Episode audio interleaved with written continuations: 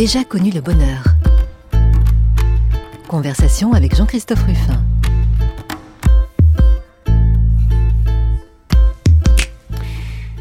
Oui, j'ai déjà connu le bonheur et ce n'est pas ce qui m'a rendu le plus heureux, vous le savez. Ça sera plus que jamais vrai aujourd'hui, je crois, avec notre invité. En tout cas, chaque dimanche, nous essayons de comprendre, euh, en effet, quels sont les, aspects les plus positifs euh, dans une vie, dans un parcours. Euh, essayer de comprendre la conception que, que, chacun de ces invités, qui sont tous très différents, hein, se font du bonheur, le leur et puis celui des autres. Et puis, au fond, de comprendre... Bah, qu'est-ce qui les a rendus le plus heureux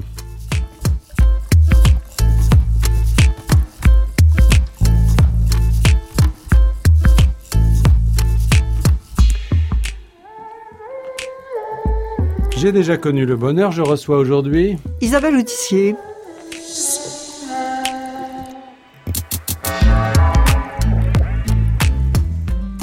Bonjour Isabelle Autissier. Bonjour. Alors je disais, euh, le bonheur avec vous, c'est un peu rock'n'roll parce que. Et pourquoi Parce que c'est un bonheur que vous êtes allé chercher à 40e rugissant et parfois la tête en bas sur l'océan, donc on va, on va en parler. Oui, la tête en bas, c'est pas forcément les plus, les plus grands moments de bonheur. Euh, ça fait partie de l'histoire aussi. Hein. Je pense que euh, pour qu'il y ait du bonheur, il faut aussi qu'il y ait une histoire et dans les histoires, il y a du bien et du pas bien, sinon il n'y a pas d'histoire. Alors quand vous étiez enfant, euh, il y avait une tribu, je crois, autour de mmh, vous. Mmh, mmh. vous, avez, été élevé avec pas mal de... Bah, on était 12 à table tous les jours, mais il y avait cinq filles, et puis le reste, c'était des parents, des grands-parents. Enfin voilà, oui, ça existait plus déjà beaucoup à l'époque, mais on était en tribu familiale. Vous étiez le numéro combien, vous? 4. 4 sur 5. Alors 4, c'est pas facile de se situer là-dedans. C'est pas la plus grande, pas la plus petite. Euh, ça a joué pour euh, choisir l'aventure? Alors ah peut-être, peut-être. En fait, je pense que j'ai fait mon petit bonhomme de chemin. C'était, c'est vrai que c'était un environnement génial parce que tous ces gens très différents, toutes ces générations, euh, toutes ces ouvertures, c'était tous des gens passionnés, certains de musique, d'autres de bateaux, d'autres de. Ça se passait où d'ailleurs le décor euh, C'est quoi? Saint-Maur-des-Fossés, en banlieue parisienne. Une maison? Euh, voilà, une grande maison, un, grand jardin? donc non, c'était une enfance incroyablement heureuse. Et puis on m'a proposé plein de choses. Avec un père passionné de voile, je crois. Oui, oui, oui. Alors c'est vrai que c'est lui qui m'a, qui a ouvert toutes ces filles en fait à la navigation. Hein. Bon, moi j'ai poussé le bouchon un petit peu plus loin par la suite, mais euh, on a toutes, euh, pendant nos vacances bretonnes, euh, sur le petit dériveur, voilà, on a toutes connu ça. Et ça, c'était pas une corvée, c'était un bonheur. Eh ben alors moi ça s'est fait tout de suite. les gamins quand on les oui, traîne, oui, oui, oui, bien sûr. Mais alors moi j'ai eu cette chance, euh, une espèce de rencontre bizarre, euh, rencontre d'enfants euh, où tout d'un coup on se dit c'est ça quoi. Moi dès les premières fois où on m'a emmené en bateau j'ai adoré ça et je reviens à ce que vous dites. Pourtant j'avais un peu peur et, et, voilà parce que ça penchait, ça faisait du bruit euh, et puis euh, euh, ouais j'étais un peu impressionnée mais j'ai senti cette espèce de connivence avec l'élément en fait. Je trouvais ça beau, j'aimais bien que ça bouge, j'aimais bien euh, quand ça brillait sur l'eau, le soleil, j'aimais bien tout ça. Et, et donc j'ai eu tout de suite un rapport très intime en fait et, et très heureux finalement avec l'océan. Et, et, voilà, je me suis dit bah moi c'est ça quoi. Mais quand vous me dites ça faisait un peu peur, bon, c'était une appréhension, j'allais dire, sans fondement, ou alors il y a eu des galères vraiment? Oh, quand j'étais gamine, non, parce que euh, euh, voilà, comme comme tous les gens qui naviguent pour la première fois, le bateau penche, ça fait un peu de bruit, les voiles qui claquent. Puis j'étais petite, j'avais j'avais 6 ans, 6 euh, 7 ans. Euh, donc Et vous avez mis dans quoi un optimiste Oui, un petit un petit dériveur de l'époque, voilà, ça s'appelait un vaurien. Donc on, le ponçait tout l'hiver dans le garage et puis après on était tout fiers euh, d'avoir ce beau petit bateau en Bretagne quoi. C'était c'était hyper simple. Et vous faisiez ça à deux avec une Alors au début, quand j'étais gamine, évidemment, c'était avec papa, maman, puis avec mes sœurs aînées, puis après je me suis enhardie et, et vers les 14-15 ans, euh, euh, j'ai commencé à prendre le bateau toute seule, euh, ce qui était un autre bonheur. Euh, moi, je crois que je sépare pas quand même le bonheur de, de ce, petit sentiment un peu d'inconnu, de déséquilibre. Ouais, faut que ça pique un peu. faut voilà, il faut que je me lance en avant, faut que j'aille rechercher quelque chose, quand je sais pas trop ce que c'est, euh, faut que je me mette en, faut que je me mette en mouvement, quoi. Voilà. Et en mouvement ou en danger? Non, pas en danger. Dans le danger, ça m'intéresse pas. Euh, et à chaque fois, j'ai toujours fait super attention de préparer le mieux possible pour que ça se passe bien. Bon, des fois, la mer vous fait des petites farces quand même, euh, mais globalement, non. Moi, j'ai beaucoup, beaucoup travaillé pour euh, pour que ça se finisse bien, quoi. Alors vous avez tellement travaillé que, bon, d'abord vous avez choisi un, un, métier qui vous rapprochait de la mer, vous vous êtes occupé des langoustines, ça c'est pas l'aventure, ça fait peur aussi ça Ah euh, non, ça fait pas peur les langoustines. Euh, ce qui était un peu plus l'aventure, c'était euh, une petite scientifique de 25 ans sur les bateaux de pêche. voilà, j'ai fait l'agro et j'ai fait, donc je suis ingénieur agro à. Euh, et donc j'ai travaillé en Bretagne Sud et j'allais beaucoup en mer avec les marins pêcheurs, euh, ce qui était bon une vie euh, surtout à l'époque quand même assez rude et difficile. Et puis bon voilà, euh, on me dit oh là là mais t'es une petite nana et en fait ça se passait extrêmement bien. Ils étaient incroyablement respectueux. Euh, je pense que les les marins pêcheurs ont une une espèce de mythologie et de mythe autour de la femme, des femmes, euh, de la leur bien sûr, mais d'une manière générale des femmes, euh, ce qui fait que c'était incroyable. Ils me chouchoutaient pour que pour que ça se passe bien. mais voilà, mais c'est vrai que la première fois que j'ai mis le pied sur un bateau de pêche, je savais pas non plus où, j'allais quoi. C'était quoi des chalutiers des... Oui, c'était des chalutiers absolument. Et alors les langoustines là-dedans que Alors on faisait des études scientifiques sur les migrations, la croissance. Vous savez, avant de commencer à pêcher, normalement, il faudrait savoir un peu à quoi on s'adresse, puisque c'est une quête du vivant. Euh, et avant de cueillir le vivant, bah, c'est pas mal de voir comment il grandit, comment il se reproduit, pour essayer de pas dépasser euh, la dose prescrite, comme on dit. Bon, bah, les chalutiers, euh, la liotique, les langoustines, tout ça, c'est très bien. Mais enfin, parallèlement, vous aviez envie de naviguer, de naviguer vraiment. Vous avez construit votre premier bateau à quel âge, Isabelle Autissier? Alors, j'avais une vingtaine d'années à peu près, peut-être 21, 22 ans. Euh, moi, je fais partie de cette génération euh, qui avait pas trop de sous, même si je suis d'une famille euh, bourgeoisie, CSP+. Voilà, quand, quand j'étais à l'agro ou après le premier boulot, bah, on faisait avec. Et Augustine, ça paye pas Ça payait pas beaucoup. Les métiers de chercheur, d'une manière générale, ça paye pas beaucoup. mais c'était bien marrant. Et, et donc, comme je rêvais de naviguer, bah, je me suis dit, voilà, j'aime bien bricoler, j'ai envie de naviguer, je pourrais peut-être me bricoler un bateau. Et donc, euh, donc. Alors vous avez fait ça où dans une garage Alors dans un garage. Euh, donc je travaillais pour euh, Ifremer, enfin l'ancêtre mmh. d'Ifremer. Donc en Bretagne? Euh, non, j'étais descendu à La Rochelle à ce moment-là. Mmh. Et euh, le soir, le week-end, les vacances, je prenais perceuse, lapidaire, disqueuse, ponceuse et poste à souder. Et, et, voilà. Et au bout de trois ans, ça a donné un bateau en acier de 10 mètres avec lequel, alors là, c'était un grand bonheur la mise à l'eau. Euh, parce que c'est un objet que j'avais fabriqué. Euh, Mais vous aviez déjà appris, euh, Isabelle Autissier, à, à naviguer, c'est-à-dire euh, oui. pas seulement le dériveur, mais aussi à, oui, à lire après, une carte, faire le point et tout. Absolument, parce qu'après, donc avec ma famille, donc surtout mon père, on s'est enhardi un peu plus loin avec des bateaux un peu plus grands. Mais vous avez fait de grandes traversées, l'Atlantique ou Je les avais pas faites à ce moment-là, mais j'avais déjà été en Irlande, en Écosse, en Espagne, enfin ce qui, à l'époque d'ailleurs, était des grands voyage. Il hein. faut, se replacer dans la fin des années 60. Euh, la plaisance n'était pas ce qu'elle est aujourd'hui. Euh, donc voilà, donc je, savais honnêtement naviguer, on va dire. J'avais été à bonne école. Euh, je pense que papa m'avait bien élevé de ce point de vue-là. Euh, donc voilà, donc j'y croyais quoi. Bon, naviguer c'est une chose, mais vous êtes parti tout de suite vers la course. Alors j'arrive à la course un tout petit peu après, donc je fais prends cette année sabbatique. Assez vite quand même, oui. Oui, assez vite, oui. Enfin aujourd'hui ça paraît très tard, hein, parce qu'aujourd'hui les gens arrivent à la course beaucoup plus tôt. Et, et oui, vous avez commencé à 30 ans. Oui, j'ai commencé à 30 ans, euh, mais moi j'avais déjà un métier. Aujourd'hui il y a beaucoup de coureurs qui, qui n'ont pas d'autre métier que leur métier de coureur. Euh, mais c'est vrai que j'étais j'étais un peu excitée par cette euh, chose-là parce que je me disais au fond voilà j'aime la mer j'ai navigué j'ai traversé l'Atlantique je l'avais même traversé toute seule mais la course, c'est plus. Il faut être mmh. meilleur, faut mieux comprendre. Pour aller vite, euh, faut être, faut être plus dedans, comme on dit. Et, et, et ça, j'avais envie de voir euh, ce que c'était. Oui, c'est tellement plus euh, qu'on va entendre ce que ça donne parfois. Christophe Auguin, premier français au classement général, a passé le début de réveillon dans un hélicoptère, parti en reconnaissance à la rencontre d'Isabelle Autissier, victime il y a trois jours d'un dématage. Christophe voulait lui apporter un certain réconfort dans ces moments difficiles ça lui a fait très plaisir de nous voir, surtout le, jour du réveillon de Noël. Et euh, je crois que ça lui a fait du bien, nous aussi, nous, ça, nous a fait très plaisir de la voir. Et euh, ça lui a remonté un peu le moral, on lui a acheté des fleurs euh, par rapport de l'hélicoptère et euh, je crois que ça lui a fait du bien. Bon, alors. Euh, eh non, mais c'est quand même classe quand on, on, vient en hélicoptère pour vous jeter des fleurs, non? Oui, oui, oui, mais enfin bon, euh, je pense que vous l'attendiez avec impatience. C'est une archive euh, Inter 1314, donc de France Inter, qui date de 1990, donc euh, avec Christophe Auguin. Mm. C'est premier dématage aussi. Ouais, bah, sous le dématage, ça fait partie de la vie des marins. hein. Bon, d'accord. euh, euh, Mais c'est c'était où d'ailleurs C'était dans Euh, un... C'était au sud de l'Australie. Ah oui. Donc à mi-parcours même- à peu près. Ah, c'est pas très confortable par là-bas. Euh, non, c'est pas très confortable. Il faut se débrouiller, ça fait partie du jeu.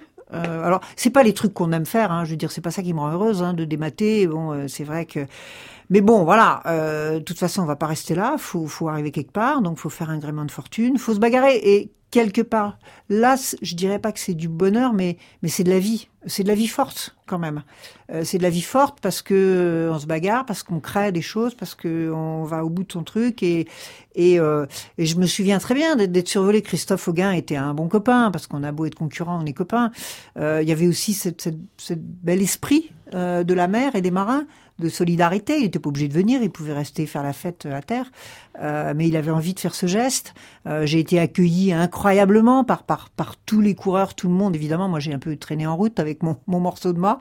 Euh, donc, donc voilà, donc euh, oui, bah il y a des galères de temps en temps, mais euh, Mais euh, on a quand même l'impression, Isabelle Autissier, que derrière l'appréhension, derrière la peur, derrière tout ça, il y a quand même, vous cherchez quand même, vous trouvez en tout cas le, le- le bonheur dans des, en- dans des moments euh, vraiment un peu extrêmes, quoi. Il y a quelque chose de, de- qui, qui- Oui, qui donne a- un sens à tout ça. c'est- Il y a c'est- quelque chose. Alors, j'aime pas du tout l'idée euh, que on va au-delà de ses limites. Je pense qu'on va pas au-delà de ses limites puisque on peut pas.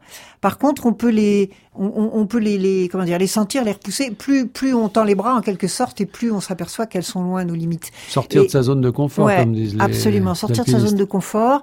Et, et là, on a une vraie expérience humaine qui est, qui est très profonde, qui est très personnelle, qui est incroyablement enrichissante. C'est-à-dire qu'en gros, on s'aperçoit qu'on sait faire un million de choses de plus que ce qu'on croyait au départ, ce qui est plutôt euh, pas mal.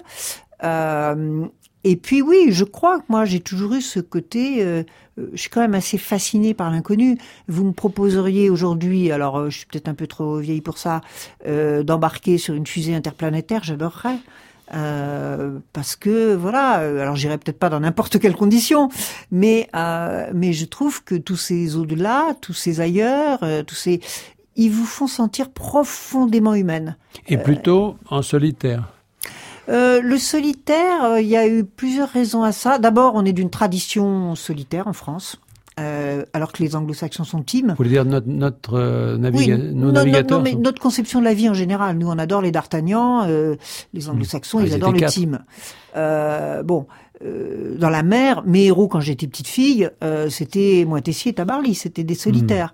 Oui, Donc, justement, j'allais vous demander moi Tessier, par exemple. oui, C'est- moi Tessier, Tabarly, tous ces gens-là. euh, Donc, donc, on est quand même une nation qui adore. Regardez, le, le Vendée Globe a un succès colossal. euh, la Coupe de l'Amérique a beaucoup moins parce que Mm. c'est l'équipage, ça nous.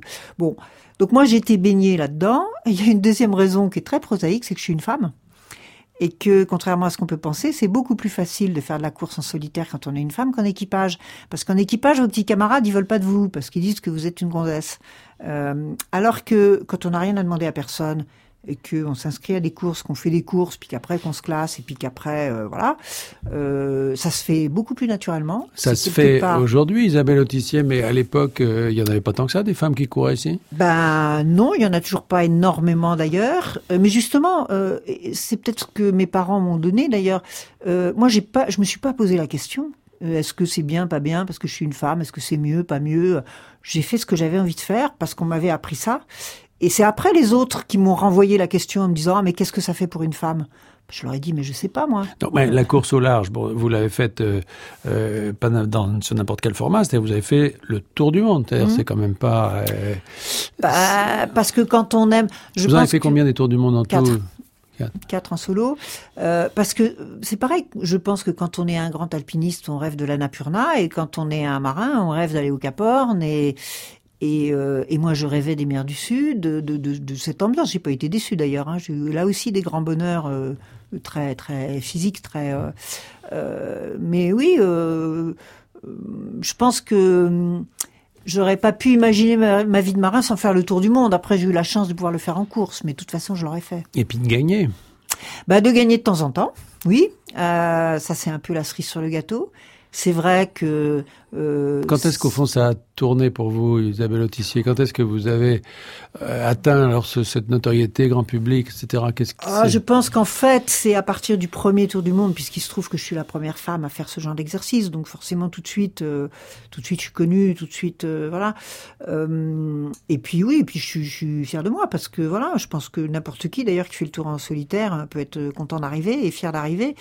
et puis après, oui, après, il y a, y a tout ce qui fait une vie, des, des, des, des bonheurs et des, et des tristesses. Euh, j'ai cassé des bateaux, c'était des tristesses. J'ai gagné des étapes où j'ai fait des belles choses en mer, où j'ai été bien en mer. Ça, c'est des bonheurs. Il y a un peu de tout. Moi, j'accepte tout en bloc. Quoi. Je, je suis d'accord pour pas faire le tri. Quoi. Ne faites pas le tri, mais il y a quand même des moments particulièrement critique, notamment ce naufrage que vous avez fait en, en 94. Euh, vous êtes resté, c'est pour ça que je parlais d'avoir la tête à l'envers, vous êtes resté dans un bateau retourné pendant plusieurs jours. Euh, à quoi on pense dans ces cas-là? Euh, Alors, il y a deux hémisphères dans le cerveau.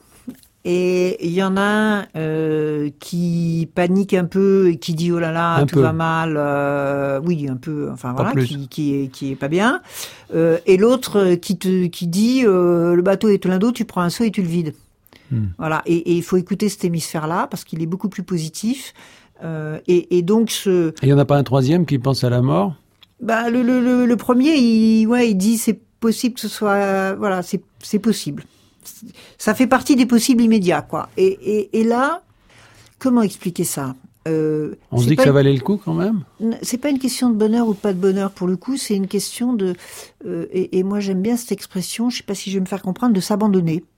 Euh, je pense que la vie, elle a aussi du poids et du prix parce qu'on s'y abandonne. Qu'à un moment donné, on, nous, on n'a pas les clés. Hein. Moi, j'ai pas les clés pour savoir le temps qu'il va faire, les vagues, le vent, tout ça. je peux préparer mon bateau, mais il y a un moment où tout ça me dépasse. Euh, et, et ben, euh, c'est comme ça. Je, je, je, vais, je vais lutter pour m'en sortir et pour faire ce qu'il faut et pour que ça se finisse bien. Mais j'ai quelque part cette espèce de, comment dire, euh, je le ressentais comme ça en tout cas, hein, une espèce de paix quand même et de me dire, bon, si c'est la fin maintenant, c'est dommage, j'ai pas envie, mais c'est comme ça quoi. Euh, on va tous malheureusement euh, mourir. Euh, ben ça m'arrive dans un moment où où je suis dans quelque chose que j'aime, où je suis alors euh, euh, voilà en fait dans ces cas-là je pense qu'on pense plutôt aux autres. C'est la mort que vous auriez voulu ou en tout cas choisi. Je, ne sais pas, on choisit pas, je choisis pas, je sais pas comment je vais bah, mourir. On choisit un peu quand même parce que vous aviez choisi de vous mettre dans cette situation. Oui, mais je l'ai pas choisi pour me mettre en danger, je l'ai choisi pour avoir des bonheurs. Mais en ayant des bonheurs, je sais que j'accepte. Voilà, j'accepte la zone de risque. Euh, parce que si j'accepte pas la zone de risque, je vais être crispé tout le temps et je vais être malheureuse tout le temps et je vais pas prendre la mesure des bonheurs. Si je prends la mesure des bonheurs, faut que j'accepte le reste. Et là, et là, ça roule et, je suis d'un bloc et je suis euh, bien, bien avec moi-même. Euh, si je veux faire le tri, je vais pas y arriver.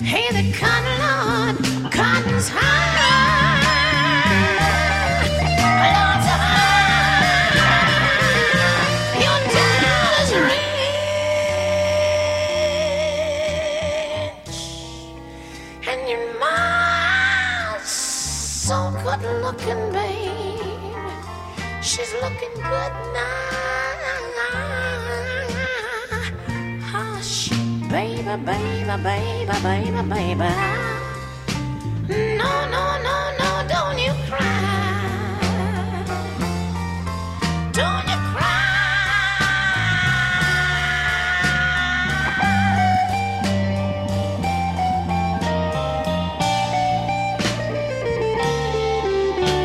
J'ai déjà connu le bonheur. Jean-Christophe Ruffin. Alors Isabelle Autissier, c'est vous qui avez choisi cette, euh, ce morceau. Oui, très belle interprétation de Summertime par Janis Joplin. Euh, une Pourquoi chanson qui est déjà un peu ancienne. Euh, voilà, ce, que, ce qui me touche énormément, et je le ressens encore là, ça fait longtemps que je l'avais pas entendu, euh, c'est...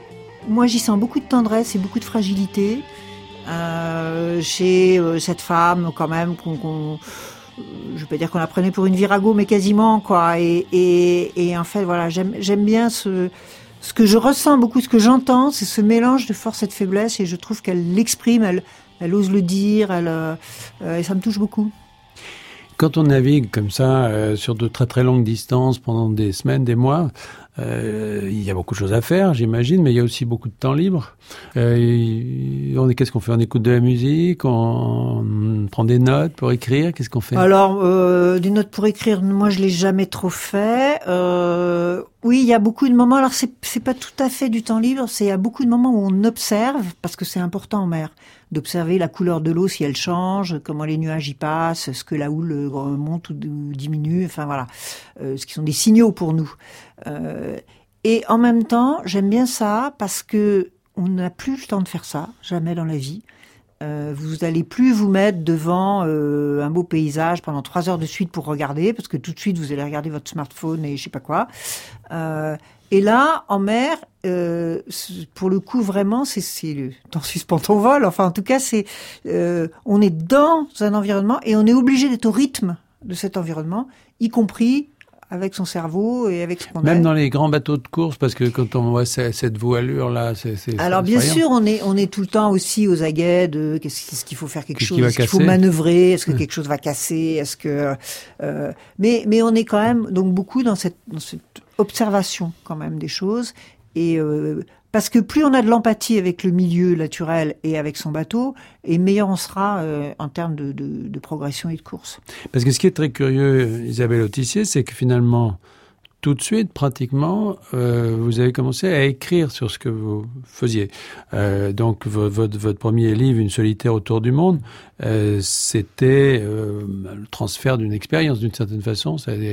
Vous avez presque un manifeste, d'une certaine façon, à l'époque. Hein, Euh, Mais il y avait déjà euh, ce qui va suivre, c'est-à-dire euh, la volonté de construire un imaginaire, d'avoir un terrain commun, de raconter des histoires de mer, etc. Oui, alors d'abord, d'abord, je pense que je suis une bavarde. J'aime bien faire aimer ce que j'aime. Ça m'importe vraiment de partager. Moi, je vois des choses tellement géniales que j'ai envie de dire aux gens, mais regardez ça, comment c'est incroyable, comment ça marche, comment c'est émouvant, et voilà. Donc j'ai ce vrai besoin. Euh, et puis, je crois que ça a à voir aussi avec, comment dire ça, ma place sociale. Euh, ça sert à quoi un marin de course au large? Bon, euh, ça fait ça se poursuit autour de la planète avec des bateaux à voile, c'est sympa. Hein Il y en a qui tapent dans un ballon, mais ça sert à ça aussi. Ça sert à transmettre ma, place dans la société. c'est ça. C'est d'apporter alors du rêve, de l'imaginaire, des histoires, euh, de, de partager euh, des, des sentiments, euh, de raconter comment ça se passe là-bas, là où les gens iront pas, parce que les gens iront pas. Euh, bah voilà, c'est mon boulot en quelque sorte. Euh, Mais à et- travers et- ce premier livre, il y avait aussi, Isabelle Autissier, une notion presque d'exemplarité, c'est-à-dire montrer aux femmes, aux filles, qu'elles peuvent faire ça Hmm. aussi. Alors ça, c'est quelque chose qu'on m'a renvoyé, que j'ai pas fait ça pour ça. Euh, je le disais tout à l'heure, je me suis pas posé la question au départ. Il n'y a pas de cette dimension un peu euh, féministe je vais leur vous, montrer, euh, non pas du tout, du tout. Euh, honnêtement, vraiment honnêtement, je m'en fichais complètement.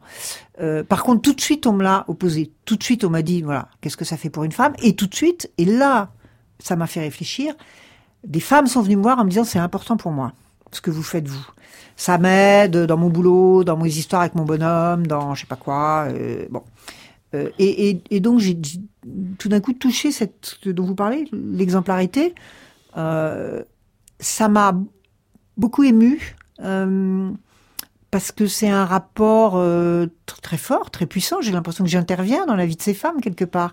Euh, et puis je me suis souvenu que bah moi quand j'étais petite, il y a des gens qui m'avaient fait vibrer aussi, qui m'avaient donné envie de faire. Qui ben voilà, vous avez parlé de Montessier, vous avez parlé d'Alain ouais. enfin en tout cas de mmh. tous les gens dont vous aviez pu lire. Et, et donc euh, bah, je me suis dit voilà. mais c'était des hommes. C'était des hommes parce qu'à l'époque il n'y avait pas de femmes, très peu. Il y avait Virginie Herliot, mais donc donc je me suis dit bah tant mieux. Et c'est vrai que, par ailleurs, je suis évidemment très sensible, je dirais, à la cause des femmes d'une manière générale. Euh, et que je me suis dit, bah, si euh, à travers ce que je fais, ça peut avoir une influence sur la cause des femmes positive, bah, euh, génial, tant mieux, et, et j'assume quoi.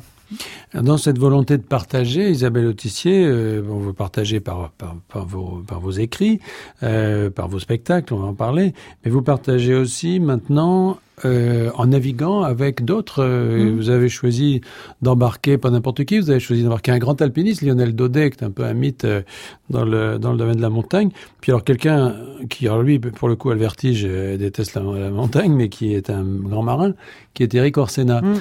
Ça vous apporte quoi ces, ces, cohabitations là comme ça? Ah, ça magnifie complètement le voyage. Euh, D'abord parce que le bateau c'est un objet pour aller d'un endroit à un autre, euh, surtout dans des endroits euh, où on peut pas aller autrement. C'est ça que je trouve intéressant. Euh, et que justement ça donne une dimension supplémentaire au, au, voyage. Moi, je peux partir naviguer pour partir naviguer. J'ai pas forcément besoin d'avoir une justification. Juste jamais être en mer. Je suis, je suis chez moi en mer, donc c'est bien. Euh, mais mais quand en plus je peux construire quelque chose qui va, ouais, voilà, ce qu'on disait tout à l'heure, qui va donner lieu à euh, un livre, un film ou je sais pas quoi, ou une conférence. Ou, euh, Donc avec euh, Eric Orsena, c'était le passage du Nord-Ouest? Euh, c'était l'Antarctique déjà, oui. puis puis l'Alaska et et oui, je trouve que déjà moi c'est très enrichissant pour moi parce que je navigue avec des gens géniaux et très passionnants. Cet été j'étais avec le photographe Vincent Munier, c'était juste un bonheur total. donc c'est bien. Et puis, euh, et ah, puis il y a tout C'est cher le ticket quand même pour naviguer avec vous. Il faut déjà avoir. Il bah, faut avoir un, pro, un projet, il faut avoir un beau projet, mmh. euh, et puis il faut qu'on construise la, la, les choses ensemble, quoi, bien sûr. Euh, mais euh, donc voilà, moi j'ai cette chance de, du coup de fréquenter des gens euh, extraordinaires. Et donc avec Eric Orsena, par exemple, je, je, cite, je vous citais ce, ce voyage. C'est pas tout à fait gratuit, c'est parce que c'est un romancier et vous aussi, vous vous êtes frotté à une littérature, alors là, de fiction carrément. Hein, euh, petit à petit, oui. Petit à petit. Et mmh. maintenant, c'est de plus en plus le cas. Donc, euh, euh avec l'amant de Patagonie en 2012, vous aviez euh, vous aviez raconté une histoire très forte entre une histoire d'amour entre une jeune jeune écossaise et puis un, un Indien de Patagonie. Et puis, vous avez publié plus récemment chez Stock, Soudain seul, l'histoire d'un d'un couple qui se retrouve euh, perdu quoi sur une île. Voilà, ils se retrouvent dans une île déserte mais froide dans le dans le Grand Sud et leur survie et, et leur amour évidemment. Euh, c'est une Robinsonade mais une Robinsonade en couple euh, et, et, froide. Et, froide, c'est plus rare. oui. Et, qu'est-ce qu'il y a derrière cette cette ce projet romanesque chez vous? C'est par exemple dans l'amant de Patagonie, j'ai eu l'impression que il y avait l'idée de toucher terre aussi, parce que le navigateur, il est, il est en mer par définition, il passe devant, mais là, vous racontez euh, l'histoire de navigateurs qui vont à terre et qui euh, nouent des histoires fortes avec, euh, avec des peuples de... Vous avez tout à fait raison, parce que c'est exactement la réflexion que je me faisais quand je faisais de la course au large et que je passais au Cap Horn à toute vitesse, le plus vite possible parce que j'étais en course, que je me disais, quel dommage, j'aimerais vraiment bien m'arrêter. Euh, et donc, euh, beaucoup plus tard, je suis revenu en m'arrêtant et j'ai passé des semaines et des semaines à naviguer en Patagonie, d'où est née évidemment la trame de ce roman, euh, parce que finalement, naviguer très vite c'est bien, mais naviguer très lentement c'est bien aussi. Et, et, je trouve que l'arrivée par mer vous permet de comprendre les choses autrement. De d'imaginer beaucoup mieux d'abord ce qu'a été l'aventure des Européens en général euh, quand ils arrivaient sur ces territoires, toutes leurs, toutes leurs histoires, toutes leurs peurs, toutes leurs difficultés, tout leur bonheur. Euh, et puis d'imaginer aussi euh, les gens qui habitaient là, hein, qui étaient les Indiens, qui voyaient surgir euh, ces types bizarres sur des espèces de, de, choses qu'ils ne savaient pas que ça s'appelait les bateaux. Euh, et évidemment, ces confrontations compliquées. Mais on se met beaucoup plus dans cette imaginaire-là quand on le vit soi-même. Et cette jeune euh, Émilie, là, écossaise, qui qui va devenir une sorte de paria puisqu'elle va choisir de vivre avec euh, avec Anaki, ce, ce, ce, ce jeune Indien. C'est quoi C'est un peu vous en rêve? C'est Oh, je pense que dans le roman, évidemment, partout, il y a un peu de soi, mais euh, je sais pas du tout si j'aurais été euh, comme elle, et j'ai pas envie de le savoir d'ailleurs. Mais les îles, par Euh, exemple. Par contre, ce qui, ce qui m'a euh, clairement, euh, et d'ailleurs c'est un petit peu vrai aussi pour Soudain Seul, euh, le personnage principal est un personnage féminin, quand même, dans les deux cas. Peut-être parce que j'ai plus de facilité, tout simplement, euh, à écrire de cette manière-là. Euh, et puis que après tout, euh, il y en a marre un peu des héros poilus et avec de la grande Ah non, barbe. non, mais tout à fait. Et donc, tout à fait le droit d'avoir des héros non poilus. Mais le- non, mais ce que j'essayais de comprendre, puisqu'on est toujours là un peu à gratter cette affaire de bonheur, c'est si, si quand on navigue beaucoup, on a à un moment donné, vous auriez eu, vous Isabelle Autissier, à un moment donné, le rêve de vous arrêter, en particulier de vous arrêter dans ces îles ou dans ces continents très lointains comme, comme la Patagonie. Euh, on a envie de s'arrêter quand on Mais est... bien sûr, on a envie de s'arrêter, on a envie de voir passer les saisons, par exemple. On a envie de rester dans un endroit pendant une année entière, euh, voir euh, le printemps, l'été, l'automne, l'hiver. euh, euh, on a envie de voir euh, comment on s'adaptera, comment on arrivera en empathie avec un lieu, avec euh, parfois des, un village, des habitants ou des animaux. Ou, voilà.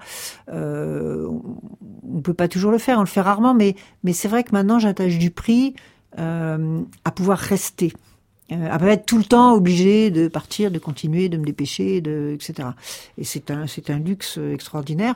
Aujourd'hui, je navigue à peu près trois mois par an et et on me dit mais comment c'est possible? Euh, Mais, mais j'y tiens absolument et je tiens et, et des fois je passe trois mois dans un lieu géographique qui n'est pas si grand que ça. C'est c'est sur. Vous euh, vous arrêtez, vous euh, allez à et, terre. et là, je, je, je, je prends du temps, je vais à terre et je reste et euh, je vais avec les gens et et voilà. Et là, j'ai l'impression de d'arriver enfin un petit peu à, à décrypter et à connaître mieux.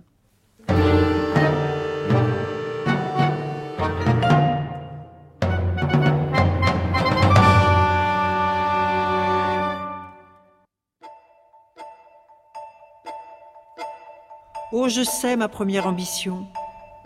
Je vais attendre, dans cette maison froide, dans l'odeur du feu éteint près de la fenêtre, que reviennent les mots d'amour que tu y as un jour prononcés.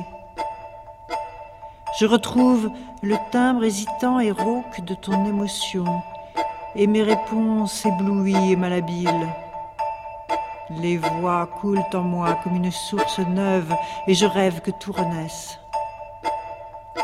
Certains jours, il me faut fuir notre chambre, quand risquent d'y revenir d'autres mots, mots douleurs, mots poignards et pleurs, de ce qui fut un dérisoire champ de bataille. Par surprise, y entendrai-je le son de ta trahison et le rire de ma meilleure amie. Qu'est-ce que vous faites dans ma chambre? Je vous demande ce que vous faites dans ma chambre. Je suis entré dans votre chambre, j'étais. Votre femme. Quoi, ma femme une idée, une idée On est pas heureux tous les deux Non. Une idée de fou. Lui, il lui a dit qu'il aimait. Quoi mis à part, t'es plutôt bon mec. Par terre, on se dispute, mais au lit, on s'explique. Et sur l'oreiller, on se change. Alors Oh, c'est toi, Jacques. Oh, ça me fait plaisir de te voir. Parce que je te vois souvent, tu sais. Sur ta machine. Alors Isabelle Autissier, là on entendait euh, dans une archive de, de Radio France euh, un spectacle, un extrait d'un spectacle que vous euh, que vous avez créé donc avec euh, Pascal Ducourtiou qui est un qui est un, musicien. voilà, musicien Rochelet. Voilà, et vous vous euh, avez écrit les textes. Donc là, on est encore dans une autre forme, celle du conte et du spectacle. Oui, euh, au début, j'étais très euh, impressionnée. Je me suis fait un petit peu pousser parce que euh, raconter des histoires euh, quand je suis interviewée, comme on le fait aujourd'hui, c'est c'est pas trop compliqué pour moi.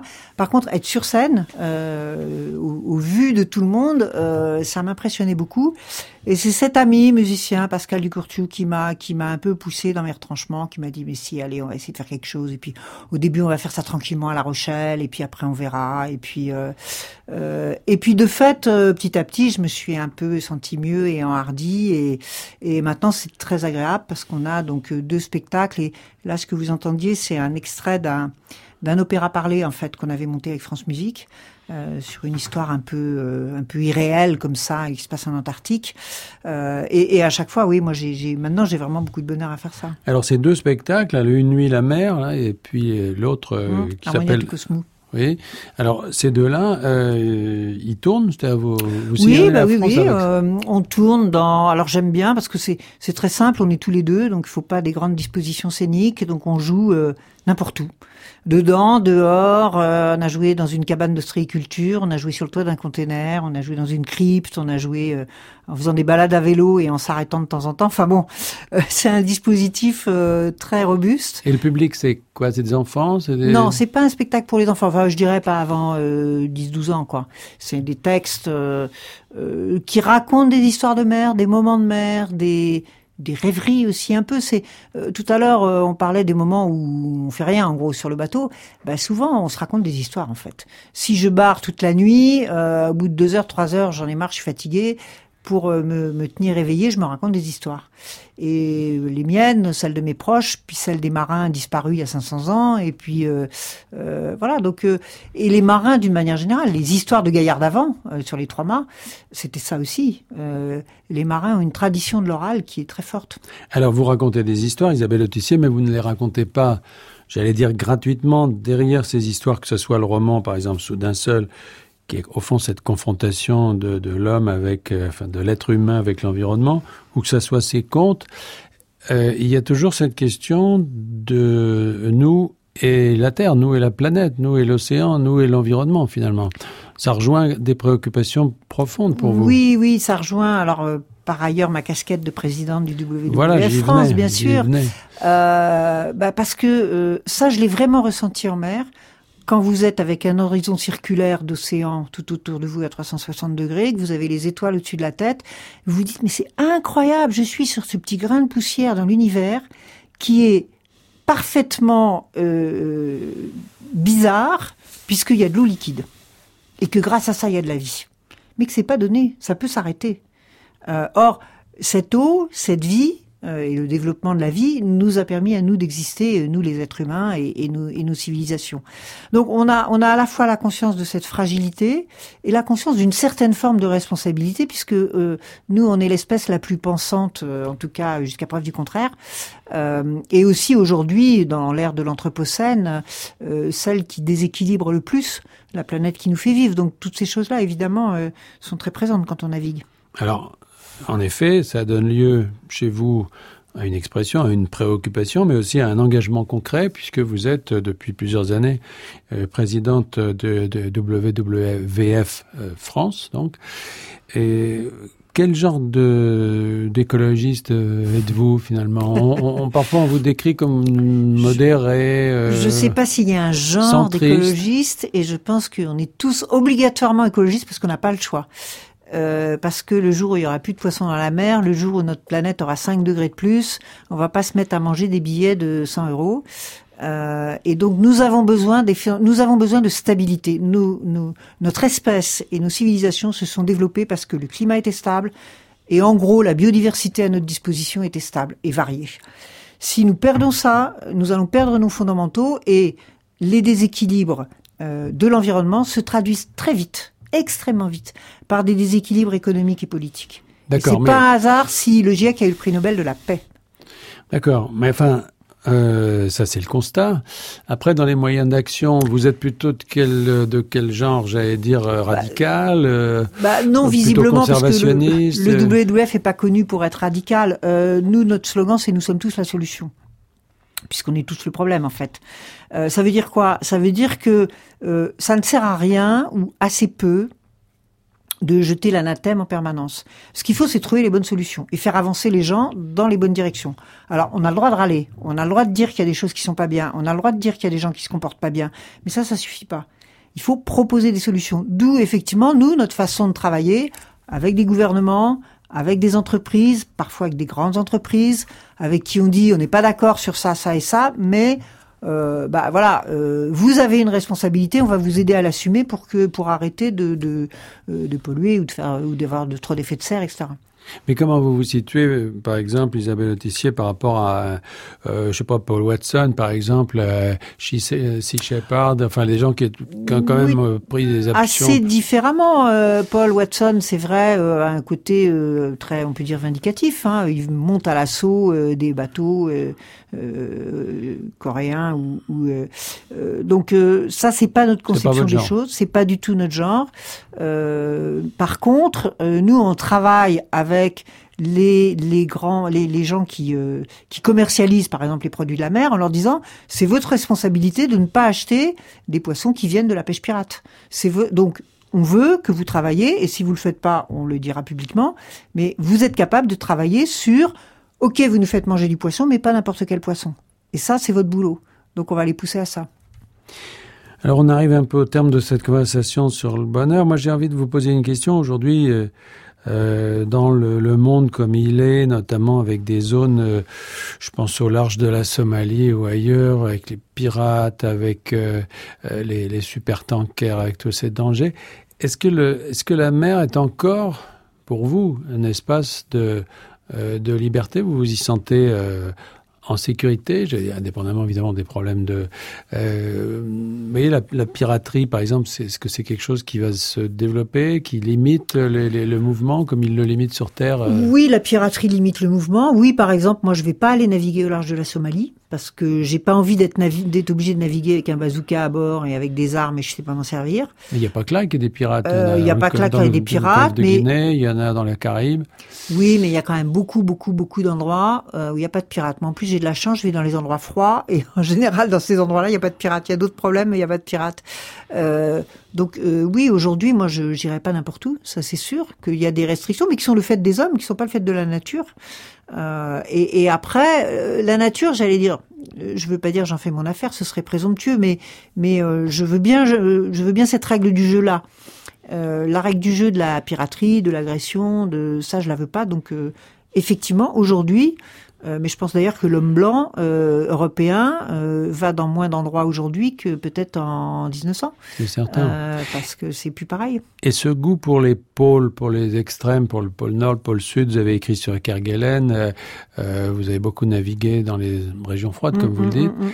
C'est quoi? C'est parce que dans tout ce que vous avez connu de traverser comme région, c'est là justement que vous avez trouvé le plus grand bonheur Je crois que oui, clairement. Euh, à la fois des bonheurs très très euh, de, de, de, cet environnement, de cette beauté, du côté cristallin, de l'air, de, de la, des mammifères marins, des albatros, de tout ça qui est quand même exceptionnel.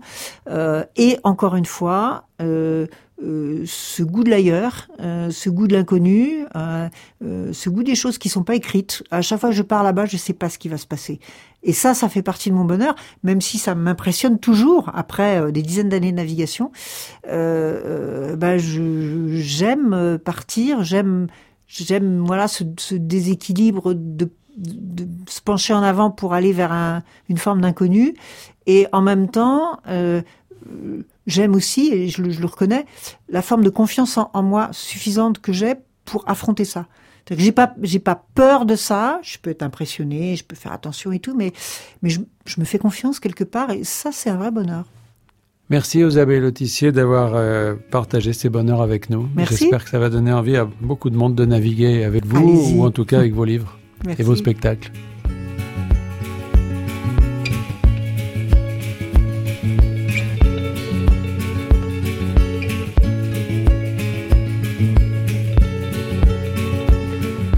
J'ai déjà connu le bonheur. On se retrouve la semaine prochaine pour une nouvelle émission.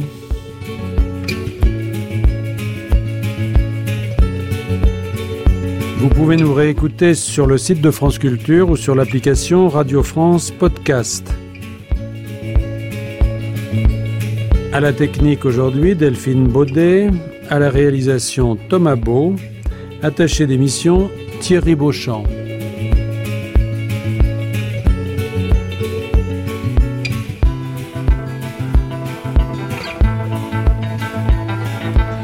Je vous retrouve la semaine prochaine pour une nouvelle conversation autour du bonheur. Dans quelques instants, une histoire particulière.